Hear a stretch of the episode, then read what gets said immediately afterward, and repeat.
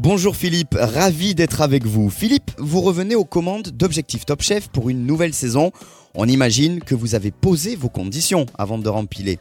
Quelles étaient-elles, ces conditions? Il faut qu'il y ait du niveau. hein. Il faut du niveau. hein. Sinon, je le fais pas.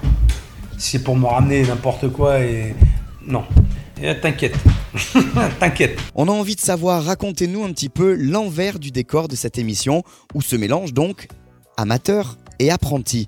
Comment vous préparez tout ça Parfois, ils m'ont fait déguiser les amateurs avec la veste de cuisine. Je crois que c'est les apprentis. Enfin, il y a eu. euh, hein, ils, ils- y a eu un ils- appel- ils- ils sont amusés un peu avec ça. hein. Euh, dans dans- dans l'approche que j'ai avec les candidats, je ne les connais pas. Je ne connais pas leur profil, je ne sais pas, donc je, je les découvre. À chaque fois, j'ai juste une ou deux infos avant d'arriver parce qu'ils me disent tiens, mais lui, il a fait ça, il fait ça, il fait ça. Mais c'est très, euh, c'est très suggestif pour justement garder de la spontanéité et de la fraîcheur à chaque fois. Mais c'est comme ça que je fonctionne. hein. Sur tous les points, je veux rien savoir. Et euh, il y a eu cette, euh, cette anecdote-là, et puis il y a eu aussi euh, cette dame qui s'est présentée, qui se fait passer pour la maman d'un candidat. Le candidat ne voulait pas être là parce qu'il avait peur. Donc elle me, elle me le vend vachement bien, elle me fait goûter, je goûte, et puis je fais la critique. Donc je dis, bah, vous lui direz votre fils ce qu'il en pense. Sauf qu'en fait, c'était elle, la cuisinière, c'était une cuisinière amateur- amateur qui m'avait fait ce plat-là. C'est plein- plein- ouais, ouais, c'est vachement bien, c'est super. Philippe, avec toutes ces émissions diffusées sur M6 et notamment Objectif Top Chef, on sent que le rapport des gens à la cuisine a changé. Vous en pensez quoi? Aujourd'hui, les gens s'intéressent beaucoup plus à la cuisine. Euh, c'est c'est plus devenu une contrainte. La cuisine, mais il y a un plaisir de, de- de- de partager, de faire des choses, de découvrir des produits, des producteurs. Enfin, il y a, il y a un intérêt euh, euh, à, cuisiner aujourd'hui. Enfin, voilà. Et puis, euh, on s'aperçoit que finalement, et c'est très bien, je suis très fier de, faire partie de, ça, avec le- les autres confrères, de, rendre ces émissions utiles finalement. C'est utile, Objectif Top Chef. On, on donne des informations, beaucoup d'informations, au-delà de faire passer euh, des messages et des valeurs de travail, euh, d'excellence, de, de- de dépassement de soi. Il y a aussi le, le reste à côté qui, qui vient et, et qui sert au quotidien aux, aux gens euh, comme vous euh, qui, euh, qui êtes à la maison, qui est cuisiné ou pour un moment donné ils se disent ah, putain c'est chiant de cuisiner, mais en fait euh, il y en a en tout cas qui euh, et qui, qui trouvent du plaisir à le faire. Chef, il me semble que d'année en année, Objectif Top Chef grandit. Est-ce que c'est encore le cas cette année? Qualitativement et quantitativement? 108 candidats et euh, pour le coup euh, avec un niveau quand même qui était, euh, qui était très homogène. Vraiment du très beau. J'ai pas eu beaucoup de déchets en fait. Vraiment. Et ça c'était c'était le alors le plus difficile et en même temps c'était une belle satisfaction de voir que les gens qui viennent ils ont du niveau quoi. Même les gamins, c'est alors je crois qu'il y a aussi l'habitude de voir l'émission, ils savent ce que j'attends. Euh, il y a toute une, ex- une ex- une expertise qui a été faite en amont et ils, ils savent où ils vont forcément. Dans cette émission, on sent aussi que vous voulez mettre en avant toutes les activités qui tournent autour de celle de chef. C'est voulu, j'imagine, c'est calculé. Il est important pour le, le- le cuisinier de savoir quel produit il travaille et, qui l'a fait. Moi je le fais euh, régulièrement avec mes équipes. Euh, on va voir un, producteur, euh, plusieurs producteurs euh, locaux et c'est en allant les voir, en les rencontrant, en parlant avec eux, en voyant le produit et, qu'on a les idées en fait. On va faire ça, on va faire ça, on va faire ça. J'étais il n'y a pas longtemps avec, avec euh, deux, nouveaux qui, euh, qui en, qui étaient en cuisine avec moi. Et c'était là, ah putain, mais c'est génial, on va venir plus souvent. Mais je dis, ouais, mais les gars, bien sûr, allez voir, il faut, faut prendre sur votre temps, bien sûr, mais faites-le, ayez cette démarche d'aller voir les gens qui font, aller voir le produit, aller le toucher, aller le, comprendre, le, sentir, le croquer même. Et ça vous inspire aussi derrière. Et, on voulait le faire à travers ces apprentis justement qui, euh, qui mettent un visage sur, le, sur la personne qui a, qui a fait le, le produit, puis aux producteurs de les mettre en avant aussi, c'est l'objectif, de mettre tous ces gens qui nous font, qui ont un terroir exceptionnel, qui font des produits exceptionnels, de les, de les, de les faire connaître. De les faire connaître parce que ce sont des métiers aujourd'hui, pas se mentir, qui sont extrêmement durs. Et je- j'en ai à, côté de chez moi, hein, je, vous, je vous dis, euh, pour en avoir parlé avec un producteur, mon producteur de, légumes, euh, qui, travaille de 6h du matin à 22h, 7 jours sur 7, et qui s'en sort péniblement. Mais vraiment. Et euh, il aime ce qu'il fait, voilà, il adore ça, mais ce sont des métiers qui sont, très durs. Et je pense que en les mettant en avant comme ça, on suscite les gens, on incite les gens à justement à aller vers, euh, ça, vers cette consommation, de, vers ces produits qui sont sains et permettent de, de- de- de bien manger, de bien cuisiner aussi, et, et puis d'avoir euh, ça sert à quelque chose, quoi, en fait. Voilà, il y a un lien dans tout ça. Il y a un lien. Un focus sur les producteurs et aussi une part belle donnée à l'apprentissage. On peut dire que vous vous placez un petit peu dans le rôle du professeur dans Objectif Top Chef avec cette fameuse pédagogie et ce souci de transmettre que vous avez. Pédagogie, la transmission, la formation. Euh, c'est pas parce que de temps en temps vous voyez un peu dur. Si je suis dur, c'est parce qu'il y a des raisons, mais derrière il y a énormément de pédagogie. Parce que euh, vous pouvez pas voir tout, ce qu'on fait sur une journée. C'est recentré sur, euh, sur une heure d'émission. Mais il y a, y a avant et il y a après aussi. Moi je vois les candidats. À chaque fois, je dis à la production, moi les candidats ils s'en vont pas en interview, je veux les voir avant, dès qu'ils ont fini l'épreuve, je parle avec eux. Je parle avec eux, on débriefe de ce qu'ils ont fait. Je veux pas me contenter de faire une épreuve, de leur dire ça, ça, ça, ça, ça, et puis, de s'arrêter là, terminer sans aucune explication. sinon, ça n'a pas de sens. Ça n'a aucun sens. Et de parler de leur plat, mais aussi de parler de plein d'autres choses. Moi, j'ai eu des, candidats qui, me demandaient, qui me parlaient de leur métier, de leur envie de faire des choses. C'est vraiment un ensemble. Et c'est ce qui fait que j'aime faire ça. J'adore faire ça. C'est de parler avec ces jeunes, à ces jeunes gens qui sont, euh, qui sont euh, de, potentiels euh, collaborateurs, hein, parce que j'en ai déjà eu et je risque d'en avoir d'autres dans mes équipes justement, et puis qui vont qui vont, qui vont faire perdurer aussi notre, métier. C'est pour ça. Moi, j'ai jamais eu de complexe à donner mes recettes, à, à, dire les choses, justement, et au contraire, avoir la fierté. C'est une fierté, je trouve, de, d'apporter quelque chose et puis euh, de, voir que derrière il y a des gens qui réussissent parce que vous leur ramenez à quelque chose, c'est c'est la plus belle des récompenses. C'est d'avoir fait quelque chose qui a servi à quelque chose. Le faire pour soi, c'est bien, il faut faire les choses pour soi, mais qu'à un moment donné, il faut, il faut le donner. Il faut donner, il faut donner. Alors chef, cette année, il y a beaucoup d'amateurs dans l'émission. Ils viennent avec leur histoire, leur histoire de vie. Est-ce qu'ils essaient de vous attendrir avec ça? Me laisser influencer par leur histoire si le plat n'est pas en adéquation, si non, je, leur dirai toujours la vérité. Mais je ne peux pas rester insensible à ce qu'ils me racontent, parce que c'est important. Leur histoire, elle est importante et elle est retranscrite aussi à travers leur plat. C'est ça en fait la différence euh, aussi entre des, apprentis qui, sont, qui en font leur métier, qui sont formatés, qui sont formés dans, un, certain cadre, et d'avoir des amateurs qui justement n'ont pas de code, n'ont pas de, pas de règles, qui font une cuisine instinctive. Et en plus, la cuisine instinctive, c'est ce que j'aime. C'est ce que j'aime faire. Donc c'est intéressant de voir sans code comment des gens, à travers leur histoire, vont faire un plat. Parce que je, le dis à chaque fois, mais moi les histoires ça me gonfle. Surtout quand elles sont fausses. Mais par contre, les vraies histoires m'intéressent. Elles me touchent. Et j'ai eu affaire à des gens justement, on me voyait dans leur plat. Le mec qui était architecte, vous voyez dans son plat qu'il était architecte. Un moment marquant qu'on pourra découvrir à l'antenne, c'est lorsque vous faites face à une blogueuse culinaire. Est-ce que vous pouvez nous en parler? Au départ, j'y allais un peu en frontal, j'ai dit, je vais me la faire. Non, non, mais c'est vrai, je dis, on va voir ce que tu as dans le bide, ma grande, parce que écrire c'est bien, faire c'est autre chose. Tu vas te mettre à la place du cuisinier, qui souvent prennent des critiques plein la gueule, plein la gueule.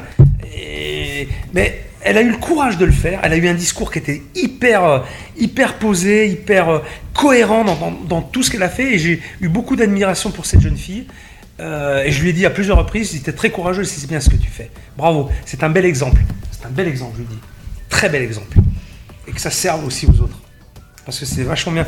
Et il y en a plein comme ça, en fait, des, des, petits, des petites histoires. Je les ai plus toutes en tête parce qu'une fois de plus, j'ai vu 108 candidats avec tous leurs particularités, leur, histoire à raconter, leurs leur émotions. Euh, on a, on a beaucoup ri, on a beaucoup pleuré aussi. Il y a eu plein de choses. C'est ça qui est dingue, c'est ça qui est génial. En faisant face à ces gens qui veulent aussi repartir de zéro dans leur vie, vous avez une sacrée responsabilité, chef, non? Comment est-ce que vous gérez ça? Je pas, je peux pas dire, vas-y, fonce, putain, t'es dans le restaurant.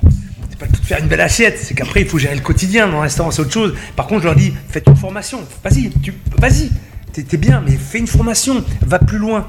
Ne te lance pas de suite ou pas ton restaurant parce que tu as de ronds et que, il y en a, comme je dis euh, souvent, il y en a, dans le cauchemar, il y en a 6 qui ouvrent et 6 qui ferment, hein, tous les jours. Ça, c'est le, euh, c'est ce qui se passe en France aujourd'hui. Donc, attention, je mets, des, je mets des, toujours des gants, je peux les encourager avec modération. Je dis voilà, faites attention, c'est bien, mais faut pas s'emballer non plus. Il faut bien réfléchir. Tu veux changer de vie, tu as un statut aujourd'hui, tu, tu, vis confortablement, tu as une famille. Là, tu vas repartir de zéro. Tu vas toucher le SMIG tu vas rentrer. Non, mais il faut, prendre conscience de ça. C'est un choix qui est extrêmement difficile et, qui peut avoir des conséquences dramatiques après. Donc, j'en ai quelque part une certaine responsabilité quand ils me le demandent, mais il faut, euh, voilà, il faut que je, modère mes propos aussi. d'encourager les gens, mais en leur disant toujours attention, faut faire, faut faire gaffe. Mais bravo, c'est bien. euh, je ne peux pas euh, couper l'herbe sous le pied de quelqu'un qui est extrêmement enthousiaste et motivé, parce que c'est bien, il en faut de l'envie et de l'enthousiasme. On sent qu'il faut être solide, hein, solide dans l'assiette et aussi solide dans la tête pour vous faire face, Philippe. Comment vous procédez quand vous avez le candidat en face? Est-ce qu'il y a un cheminement? Je les sonde un petit peu. Déjà dans, dans le discours, je les teste un peu en parlant, je vois comment ils, répondent, comment ils sont, leur, leur comportement, euh, mais je ne juge que le plat. D'accord? Si j'ai un gars ou une fille hyper stressée devant moi mais qui va faire un plat superbe, pas une machine, une machine à, à compétition. Ah mais c'est ce que je leur dis, c'est vrai qu'après, euh, ça reste un, un concours, c'est une vraie compétition, hein. c'est euh, c'est extrêmement difficile, on se rend pas compte. Et les chefs qui viennent sur les plateaux le disent, putain mais moi je pourrais, je, je ferais pas ça. Il y en a plein qui le feraient pas. Et moi, encore on en a eu là sur les premières épreuves de Top Gen, il dit, putain c'est chaud quoi, moi je serais pas capable de le faire. Ils en conviennent. Hein. Alors justement, vous parlez des autres chefs. Est-ce qu'il y a des guests dans Objectif Top Chef? Ce qui est fabuleux, mais vraiment fabuleux, c'est qu'aujourd'hui, moi j'appelle les chefs, c'est moi qui les appelle. Je dis non, les chefs, c'est moi qui les appelle. Les mecs, ils disent, mais bien sûr, on arrive. Pierre Gagnère. Ah, bien sûr, Philippe, j'arrive. Mauro, Cola Greco. Pas de problème, Philippe, il vient, il vient, comme tu veux, il vient. Michel Garard. On a eu, euh, ça c'est pour les, les- les finalistes, les, trois membres de jury finalistes qui vont aider à départager euh, les, les- les- les candidats, les deux meilleurs candidats. Il y a une brochette là. euh, eh, et que les mecs ils vous disent après, Pierre Gagnard il m'a envoyé un texto, il m'a dit Philippe, merci, c'est génial, bravo ce que tu fais pour les jeunes, on sent ton implication. Voilà, puis Pierre Gagnard, c'est un mec que j'adore. Euh, voilà, quand, je reçois ça en retour, euh, c'est un, un superbe cadeau, un superbe cadeau de la profession. C'est une émission de télé, mais pas que, pas que. Il y a un vrai intérêt, il y a un vrai message derrière.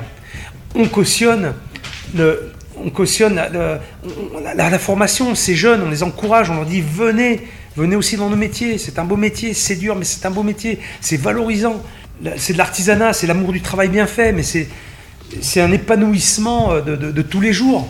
C'est valable pour la cuisine, mais c'est valable bien pour d'autres métiers.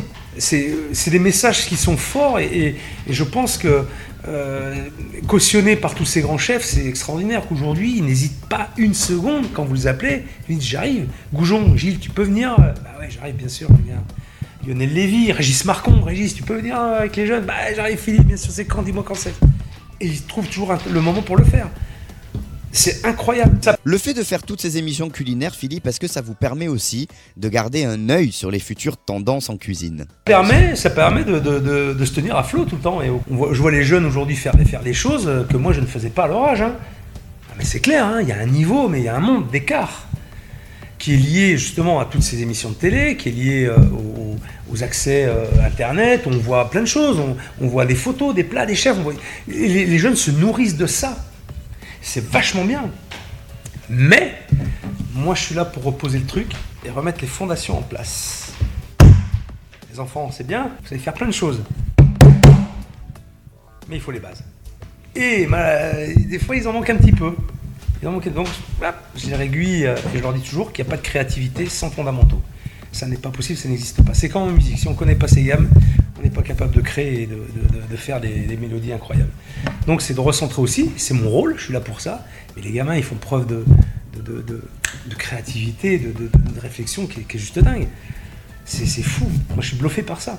Qu'est-ce que vous pensez des critiques culinaires de ceux qui jugent?